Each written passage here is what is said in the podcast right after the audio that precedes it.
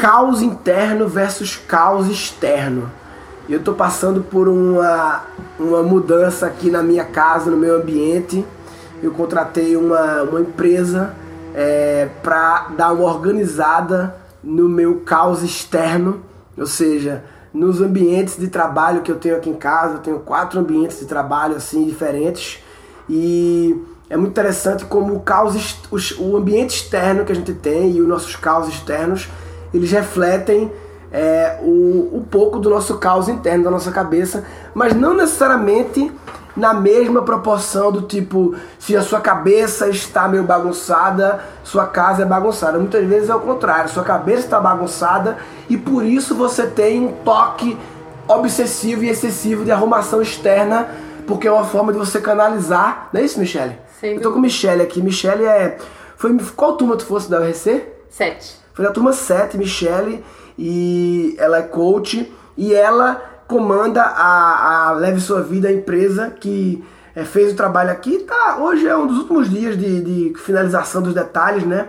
É, e aí faz sentido isso que eu falei, que muitas vezes, pela sua experiência, porque você trata as duas camadas, né? De uhum. falar um pouco do caos interno das pessoas e de mão na massa de como esse caos. Tem gente que não necessariamente a, a confusão interna é uma confusão externa, né?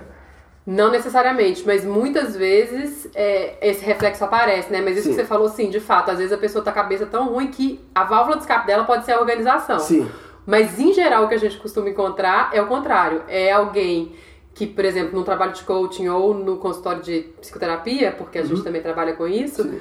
você encontra uma pessoa que está totalmente, ou o sentimento, ou a cabeça dela super bagunçado e de repente dentro do consultório invade essa questão do ambiente. Você descobre, ela fala: é. minha casa tá um caos, o meu escritório. E a gente foi percebendo isso, até a Leve veio um pouco disso, porque no nosso trabalho, cuidando a gente brinca que a gente fala, na Leve a gente tem um slogan que é a casa que mora em você, a casa em que você mora. Ah, legal. Então a gente começou cuidando da casa que morava nas pessoas. Sim. Que era disso, de um trabalho psicoterapêutico e de uhum. coach, separado, né? Mas cuidando dessas coisas. E a gente viu que essa questão do ambiente invadiu o nosso, o nosso espaço. Engraçado que essa é uma camada que toda escola e história das terapia, psicoterapia, ninguém nunca, as pessoas nunca, nunca houve essa sinergia, né, de se preocupar com essa camada, né? É muito engraçado porque a gente fala assim, né, que o que está para dentro está para fora e o que está para fora também está para dentro.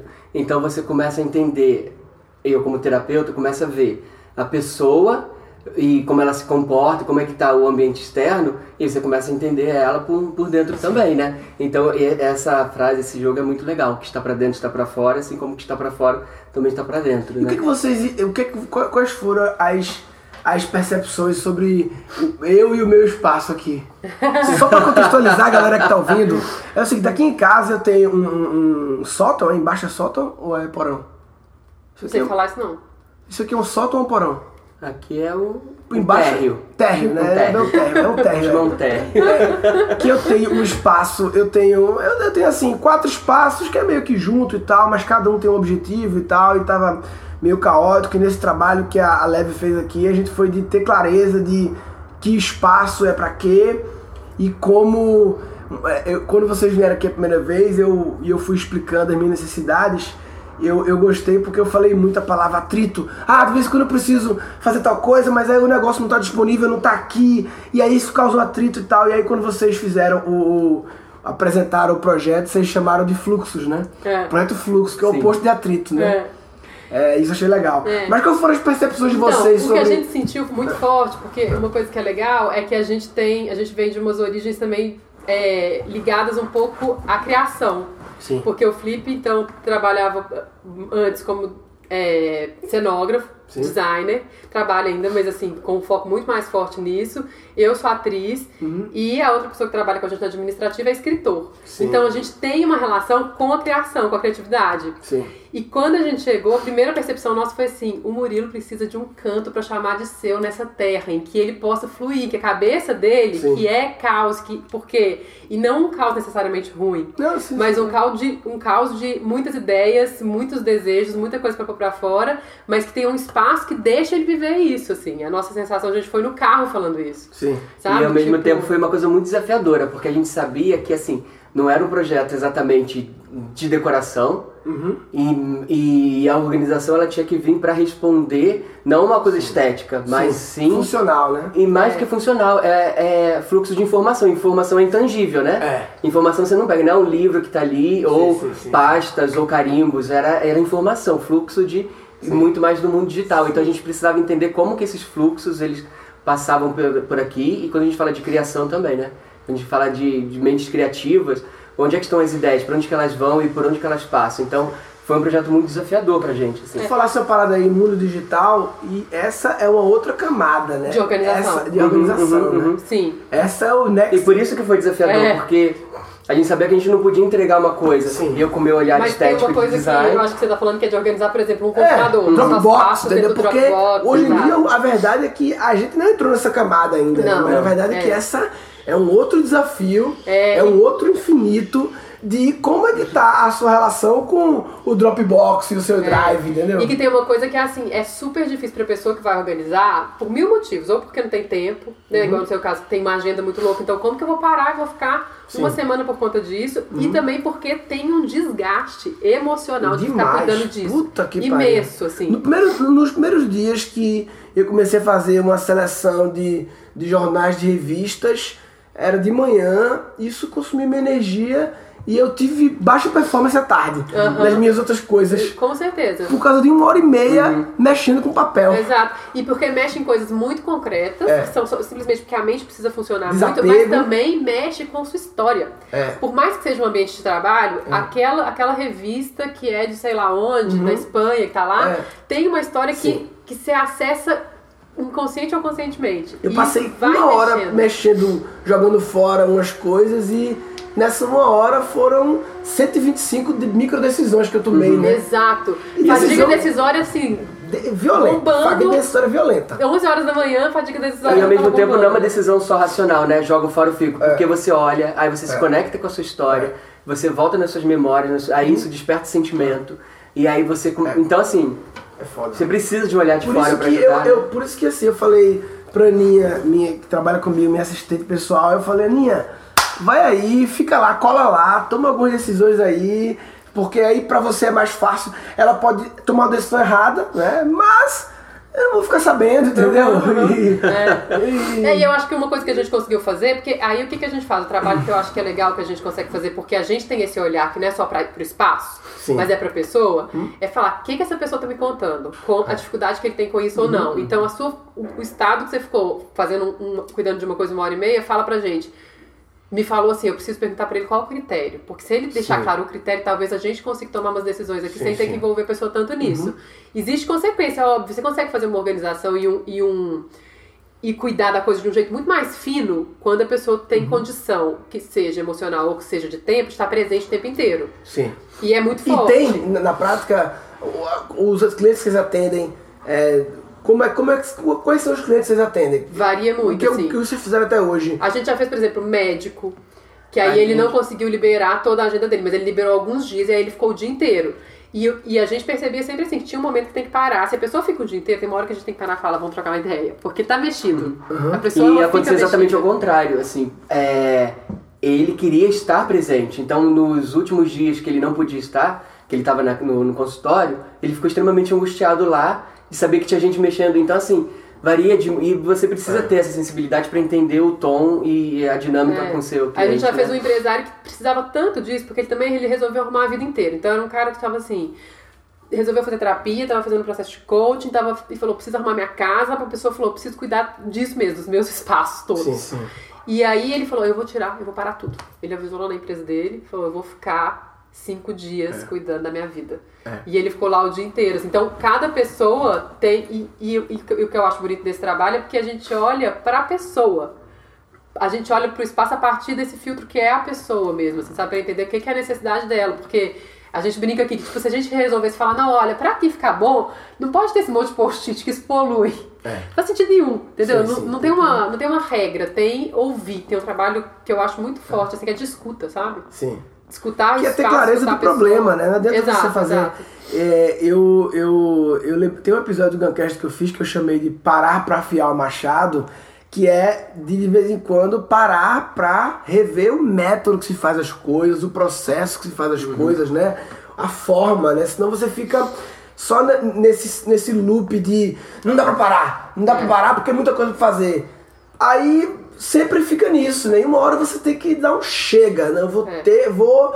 Foda-se o universo. É. Ou vou abdicar de um, do carnaval, vou abdicar do, do, do Natal Exato. pra poder Cuidar eu disso. olhar É. pra dentro, cuidar do. do, do- É. E aí pode ser o método de trabalho, o software de tarefas, pode ser o ambiente de, de casa, pode E ser. pode ser você mesmo, a, equipe, gente. Pode a ser gente- você mesmo. Porque essa coisa é muito louca, porque às vezes a gente pode arrumar aqui tudo, mas se o problema estiver dentro, que é isso, Uhum. É. né? Esse reflexo ele vai aparecer depois. Se você não olha pra pessoa inteira e se a pessoa também não faz um movimento de olhar, qual que é também a minha questão? Por que que vira essa bagunça? Por que que vira um caos? E por isso a gente gosta de fazer esses trabalhos também de forma integrada, assim, e acaba, e a gente acaba tendo pessoas, clientes, pessoas que chegam que acabam, então a gente faz um trabalho numa casa, a pessoa fala, cara, preciso fazer terapia. Ela descobre isso, às vezes, assim, sabe? Que é o nosso carro-chefe, né? Que é essa coisa de cuidar das pessoas. E é impressionante como que às vezes é isso que mantém. O trabalho que a pessoa faz sobre ela, depois, é né? possível que o processo é, psicoterapêutico ocorra, já rolou, ocorra é, ao mesmo tempo que Totalmente. está ocorrendo a arrumação. É, Totalmente, acontece. E a gente tem uma experiência que não é dentro da lei. Mas a pessoa, a pessoa tem que estar muito presente. óbvio, Muito, né? ela tem que estar o tempo inteiro. O tempo inteiro, ela tem que estar time. É, assim, a, a gente teve uma experiência que foi isso, que a gente ficou algumas horas com a pessoa num processo que é conversando. E a gente tem uma experiência que não é dentro da LEF, mas tem a ver com a nossa formação de psicoterapeuta, que é uma terapia que dura três dias.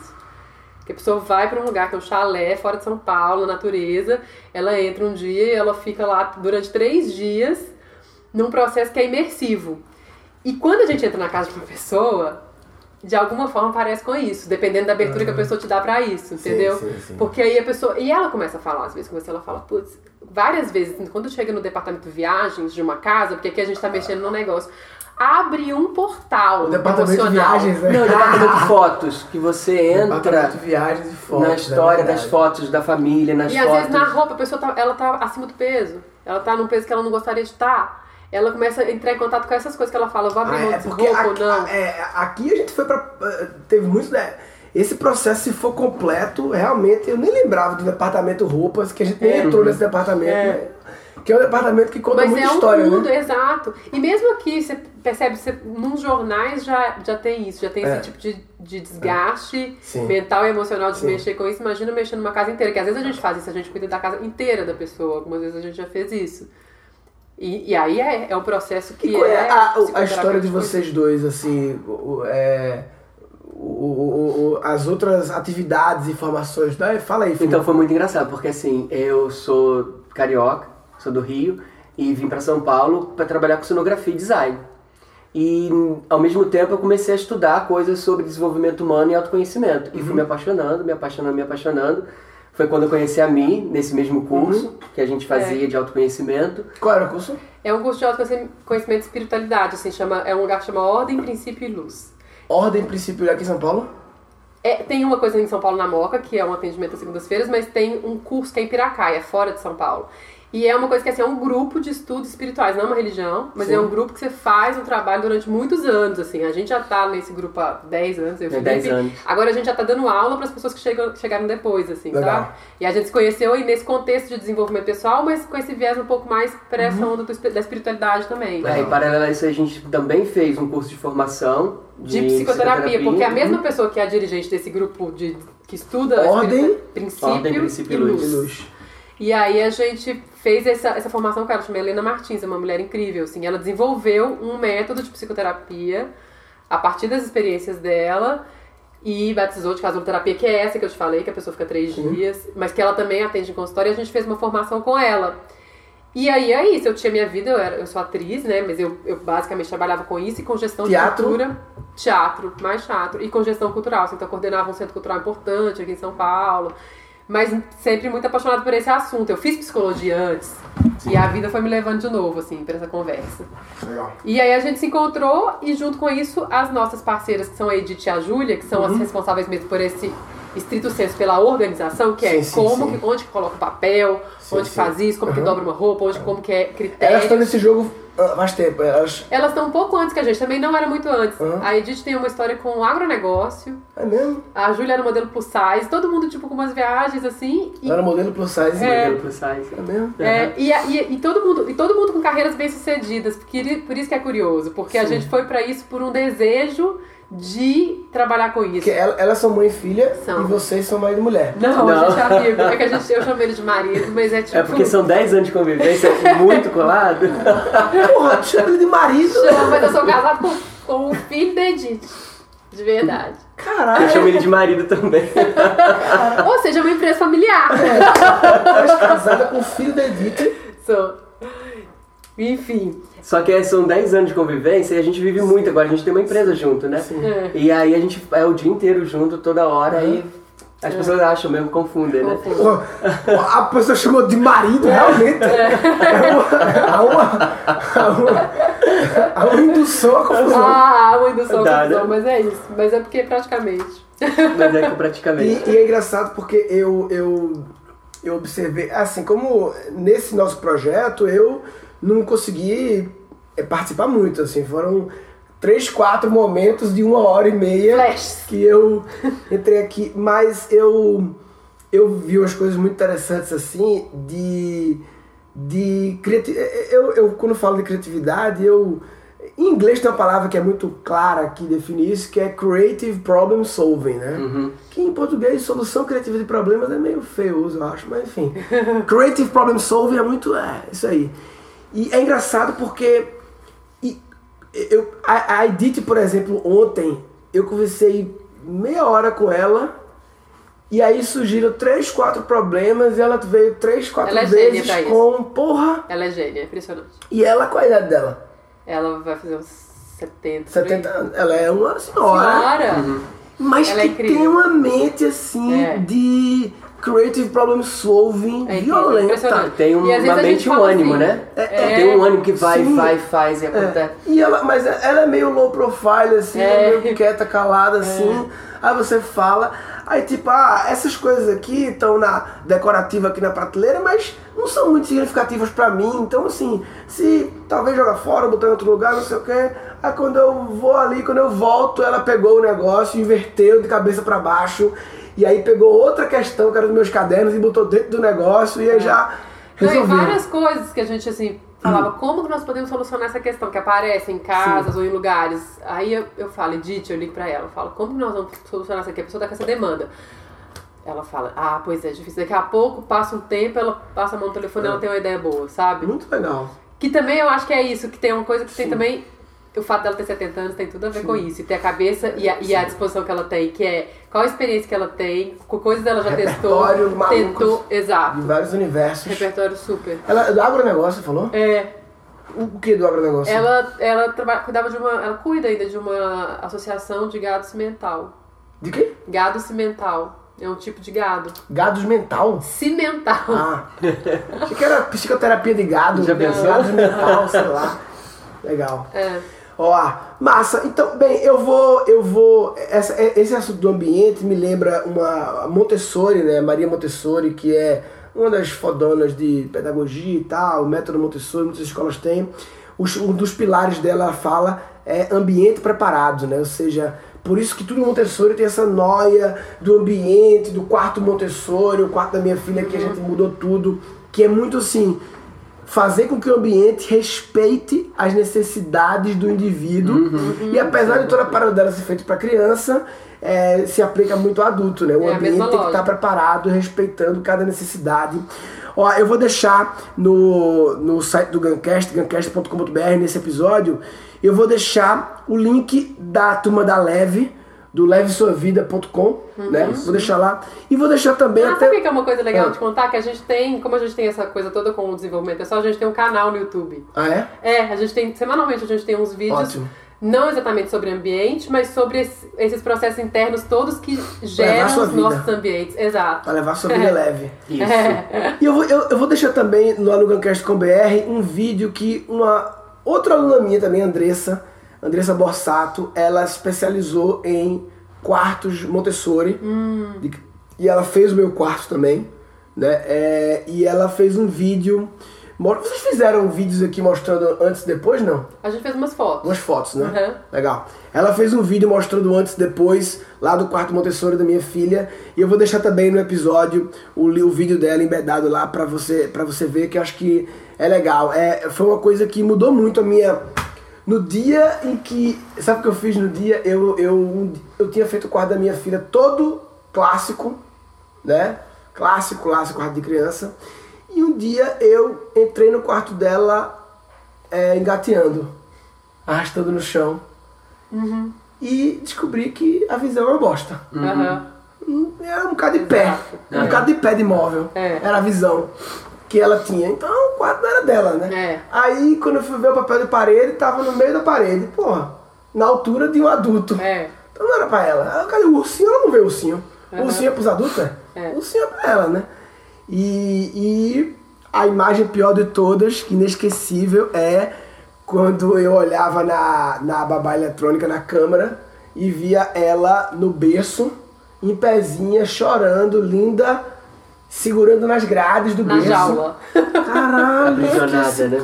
e me traumatizou, tipo, pô, tá certo isso, né? Aham. Mas como sempre foi assim, É. a gente não questiona, né, de Aham. por que tem que ser assim. E aí a Andressa pegou e não, vamos agora ouvir o cliente. Exato. Ouvir o cliente, ouvir o dono do Olhar pra ela, né? Olhar pra ela, né? Ouvir não, olhar, né? É. E aí mudou tudo, então, então é legal ver esse vídeo. E foi uma das coisas que... Engraçado, é porque esse input que veio lá de trás foi o, o- eu achava que o meu ambiente precisava de melhoria, né? Todo mundo talvez acha, mas isso influenciou muito essa coisa do Montessori da minha filha, de que tipo, porra, não é que eu E o meu de, ambiente? de melhoria incremental. Melhoria incremental é você dar uma mexidinha, eu preciso de melhoria radical, preciso Estrutural, de é. parar, entendeu? investir grana, investir o tempo e investir em curva de aprendizagem, né? Em pessoas que têm uma curva de aprendizagem, já ter feito isso outras vezes, que tragam esses creative problem solving, né, pra mim e tal. Então, enfim. É, galera, valeu. Valeu. Foi massa. É. É, então, galera, quem quiser conhecer o trabalho da galera aqui, entra no GuiaCast.com.br, vou deixar o link do site da Leve, do YouTube também, e do vídeo da André sobre o quarto Montessori, levesuavida.com. É, e se você não está parando para afiar o machado do seu ambiente, parando para preparar o ambiente para ele lhe atender, para que reduzir os atritos e ter os fluxos de informação e de trabalho mais eficientes. Se você não para para preparar o seu ambiente, você está de brincadeira na tomateira. Tá de brincadeira na tomateira. Neste episódio foram capturados cinco insights. É muito interessante como o ambiente externo que a gente tem e os nossos caos externos, eles refletem um pouco do nosso caos interno, da nossa cabeça, mas não necessariamente na mesma proporção do tipo, se a sua cabeça está meio bagunçada, sua casa é bagunçada. Muitas vezes é o contrário. Precisa de um canto pra chamar de seu nessa terra, em que ele possa fluir, que a cabeça dele, Sim. que é caos, e não um caos necessariamente ruim, mas um caos de, um caos de muitas ideias, muitos desejos, muita coisa pra pôr pra fora, mas que tem um espaço que deixa ele viver isso, assim. Vai uma hora mexendo. mexendo, jogando fora umas coisas e nessa uma hora foram 125 de micro decisões que eu tomei, né? Não é uma decisão só racional, né? Joga fora o fico. Porque você olha, aí você se conecta com a sua história, você volta nas suas memórias, aí isso desperta sentimento. Porque às vezes a gente pode arrumar aqui tudo, mas se o problema Uhum. estiver dentro, esse reflexo ele vai aparecer depois. E a gente acaba tendo pessoas, clientes, pessoas que chegam que acabam, então a gente faz um trabalho numa casa, a pessoa fala, cara, preciso fazer terapia. Ela descobre isso, às vezes, assim.